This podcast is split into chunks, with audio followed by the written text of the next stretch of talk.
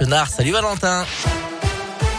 Bonsoir Adrien, bonsoir à tous. À la une de l'actualité, la vente des autotests en grande surface autorisée depuis début janvier pour un mois sera prolongée de deux semaines jusqu'au 15 février prochain. L'information a été diffusée dans un arrêté publié aujourd'hui au journal officiel. En parallèle, le variant Omicron est lui désormais le variant du Covid dominant dans l'Union européenne, annoncé l'agence de santé européenne hier. Un sous-variant d'Omicron apparu il y a quelques semaines et scruté de très près par les autorités sanitaires. À Lyon, la manif anti-pass sanitaire et anti-pass vaccinal a rassemblé plus de 1000 personnes aujourd'hui selon la préfecture. Pour rappel, le parcours de la mobilisation avait été revu au dernier moment pour un départ à 14h place Maréchal Lyoté au lieu de la place Bellecour. Un changement à la demande de la préfecture. Un arrêté avait été pris interdisant une partie du centre-ville de Lyon manifestant de midi jusqu'à 20h. Le corps sans vie de la femme recherchée à Saint-Romain-de-Popé, près de Tarare, a été retrouvé aujourd'hui. Hier soir, la gendarmerie avait lancé un appel à témoins pour cette femme de 57 ans qui n'avait plus donné signe de vie depuis hier soir.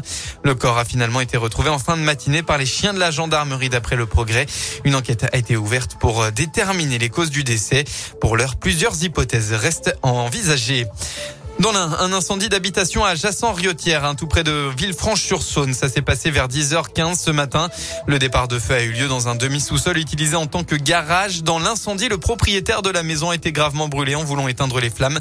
La victime âgée de 37 ans a été héliportée à l'hôpital Édouard Herriot de Lyon. L'incendie, lui, ne s'est pas propagé euh, au reste de la maison. Côté politique, figure du Front National, Gilbert Collard a quitté le Rassemblement National aujourd'hui pour rejoindre Éric Zemmour dans la campagne présidentielle de ce dernier. Je pense qu'un jour reviendra où Marine Le Pen fera comme moi et rejoindra Éric Zemmour, a-t-il d'ailleurs déclaré. De son côté, le candidat écologiste à la présidentielle Yannick Jadot a promis l'accès à une heure de sport par jour pour les jeunes et une demi-heure pour les adultes. Hier, le sport et la culture sont au cœur de notre projet, a-t-il déclaré à la presse.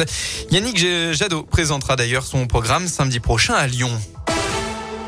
On passe au sport. Suite de la 22e journée de Ligue 1. Ce soir, Lens accueillera Marseille à 21h. Un gros choc de haut de tableau.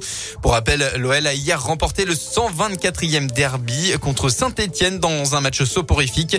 Résultat 1-0 grâce à un penalty de Moussa Dembélé.